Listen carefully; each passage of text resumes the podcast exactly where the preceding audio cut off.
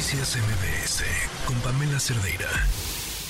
Platicábamos ayer de este plan Ángel de Marcelo Ebrard, así eh, brevemente, pues lo presentó el día de ayer, habla del uso de tecnología en ocho puntos muy específicos, ahora he estado hablando de lo que costaría, pero olvidémonos de si se trata de un aspirante a la presidencia o no.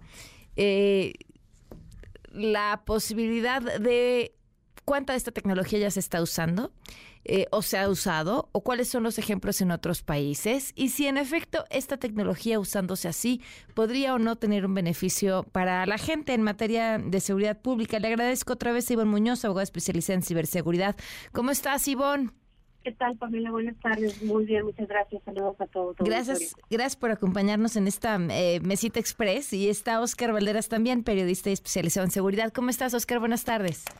Hola, Pam, buenas tardes. Buenas tardes, Ivonne, y saludos al auditorio. Oye, arranco contigo, Oscar, porque lo veías con buenos ojos.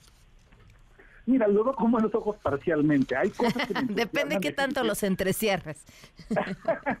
Mira, hay cosas que me entusiasman. Por ejemplo, creo que desde hace eh, mucho tiempo hay una larga deuda de colocar cámaras de seguridad, cámaras de videovigilancia en los uniformes de principalmente la Guardia Nacional, por decir el, el, cuerpo de seguridad del que mencionó Marcelo Ebrard, que me parece que pueden contribuir primero a combatir eh, temas de corrupción, de, de recibir sobornos, pero también de explicar por qué sí o por qué no aparece o desaparece la Guardia Nacional cuando hay, por ejemplo, una balacera o un narcobloqueo, y entonces poder deslindar responsabilidades, sobre todo en casos de omisión. Creo, por ejemplo, ese tipo de cosas me entusiasman bastante y creo que el hecho de que haya una propuesta de que se pueda armar a la Guardia Nacional con estas cámaras de videovigilancia sin afectar el presupuesto, pues me parece interesante desde este momento. Sin embargo, claro que hay muchas cosas que me preocupan bastante, eh, principalmente eh, dos, dos en particular. Uno, volver a la frenología, es decir, pensar que los rasgos físicos de una persona o que la manera de caminar puede darnos indicios de criminalidad o no. Esto es un debate que eh, se, dio en el siglo pasado y que creíamos ya superado. Hoy parece que no. Hay algunas personas que piensan, a pesar de que hay evidencia muy concreta que refuta, que hay un andar criminal. Eso me, me preocupa mucho. Y luego, eh, el modelo de seguridad se centre en la hipervigilancia, en el cual eh, solamente hayamos, veamos, vamos sobre la reacción del delito y se empiezan a recolectar datos biométricos que hoy no sabemos quién los va a manejar, probablemente el ejército, seguramente, porque así es como ha actuado este gobierno, sin que tengamos hoy las certezas de que este grupo de seguridad no esté infiltrado por el crimen organizado, porque prácticamente todos conviven con la criminalidad organizada. Yo creo que aquí digamos que como primer saque, esas son las tres cosas en las que estoy entusiasmado, pero más de lado preocupado. Claro, Iván, tú, tú platicabas un poco algo ayer sobre estos dichosos análisis morfológicos de los criminales de los que menciona Oscar. Así es, creo que es una de las partes más complejas, lo platicaba yo hace rato con uno de mis compañeros y le decía, y justo lo platicábamos ayer, ¿no? Va a depender mucho el movimiento que tú tengas después de la reunión, depende de tu estado de ánimo, para que determinen qué estás haciendo.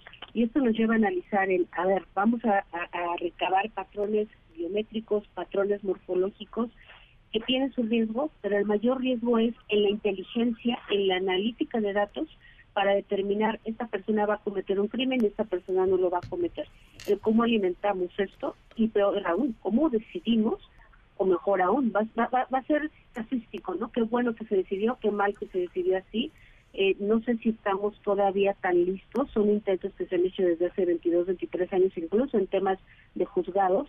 Sin embargo, se ha demostrado hace 23 años lo trataron para determinar sentencias en, Italia y el resultado fue, no, no va por ahí porque no hay tanto análisis de fondo. Pero 23 años que ha evolucionado mucho el tema de la analítica de datos, la ciencia de datos, tal vez la apuesta sea positiva siempre y cuando el personal que esté capacitado para analizar esta información es un gran punto. Ese es el punto, la capacitación, ¿no? Ahora, a ver, hay otra cosa clave, porque hablamos de, eh, nos pintan este esquema de seguridad y lo vemos espectacular, pero lo que le toca al gobierno federal en materia de seguridad no necesariamente son los delitos que más le pegan a la población. Y hay otro lado, no sé si coinciden conmigo, Oscar y Ivonne, que es... Eh, quieres el narcotráfico es nuestro gran problema de seguridad hoy, ¿no? Eh, lo, que vimos, lo que hemos visto en Guerrero los últimos días es terrible, pero también en Michoacán, pero también en Chiapas, pero eh, si no quieres acabar con balazos, eh, parafraseando al presidente, esta guerra, parafraseando al otro expresidente. Eh, la otra parte es el tema financiero y pareciera que ahí no se ha dado ningún golpe, ni hay tanta inteligencia como debería haber, o tecnología, o inteligencia artificial que también nos ayudaría a identificarlo. claro. Oscar Iván, ¿quién quiere hablar? Sí, yo coincido con esa parte, pero coincidir con Ivonne en el sentido de que más allá de cómo se va a tramitar o cómo se van a utilizar los datos biométricos, hay que preguntarnos quiénes la van a utilizar y si tienen la capacidad suficiente y también la capacidad de proteger los datos personales. Mm. Esa parte me parece que no es explicada y me preocupa bastante. Y lo otro que tú comentabas, Pam, eh, sobre, eh, por ejemplo, eh, justo acabo de, colgar una, entrevista que tuve con Santiago Nieto, quien es el, procurador, digamos, para efectos prácticos en Hidalgo y, y ex titular de la UIF, y me decía, en Hidalgo no tenemos una UIF, seguimos procesando carpeta por carpeta sin poder identificar tendencias criminales. Y por otro lado, tampoco tenemos la capacidad hoy para que hoy la Guardia Nacional pudiera tener toda esta tecnología de la cual se habló en el Plan Ángel y nosotros cómo la vamos a procesar. Porque, como tú bien dices, no hay capacidad en este momento para atacar los, las finanzas de los grupos criminales, pero por otro lado, aunque por supuesto que la criminalidad organizada es una violencia espectacular de la cual nos ocupamos mucho por por, el sadismo con el que actúan, hay otro tipo de violencia, que hay otro tipo de delitos que forman parte de la justicia o la injusticia cotidiana que no tenemos hoy cómo resolver. Por ejemplo, hay muchos estados, sobre todo en el sur, de México, que tienen altísimas eh, mediciones de violencia intrafamiliar. Claro. Y que a partir de ahí se desatan otro tipo, otro tipo de conductas criminales. Y hoy, con toda esta tecnología, no tenemos de todos modos respuestas para hacerle frente a esta otra violencia de la cual a veces no nos ocupamos tanto. Claro. Iván, brevemente para concluir. Sí, creo que el tema de la tecnología es vital, es una de las principales inversiones que hay que realizar. Estaba yo revisando y justo se habla de capacitación, se habla de nuevas tecnologías, pero ¿sabes qué es lo más importante? Las comunicaciones, que la información se interconecte entre todo el país, porque la verdad es que ahorita estamos en un, índice de violencia de más del 80% del narcotráfico en México. Entonces, así como ellos lo han logrado, necesitamos que la información fluya también. Necesitamos que la tecnología se utilice para interconectar las bases de datos en forma segura, con gente capacitada, cosa que desafortunadamente no ha sucedido, no ha evolucionado. Se trabajó mucho de esto en el sexenio de Felipe Calderón, se detuvo en el sexenio de Peña Nieto y en este pues ya ni qué decirlo, ¿no? Ya sabemos para dónde se va el dinero. Entonces, yo espero que el siguiente sexenio esos recursos se destinen, si quieres que el plan Ángel sea un éxito, pues hay que construir la infraestructura, no solo la capacitación, sino la infraestructura para eso. Te voy a dar un detalle rápido. El domingo me chocaron.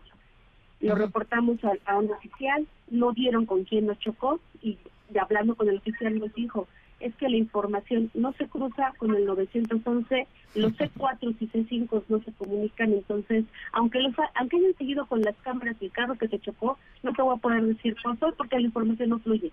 Si eso pasa en un choque, imaginemos, imaginemos qué va a pasar, Con, con biométricos, con demás datos, que no se van a interpretar. Claro. Y bueno, Oscar, les agradezco mucho a los dos que nos hayan acompañado. A ti, Pamela, muchas gracias. Bonita tarde. Gracias, gracias, Oscar. Hasta luego. Gracias, Pamela. Gracias, Iván. Buena tarde. Noticias MBS con Pamela Cerdeira.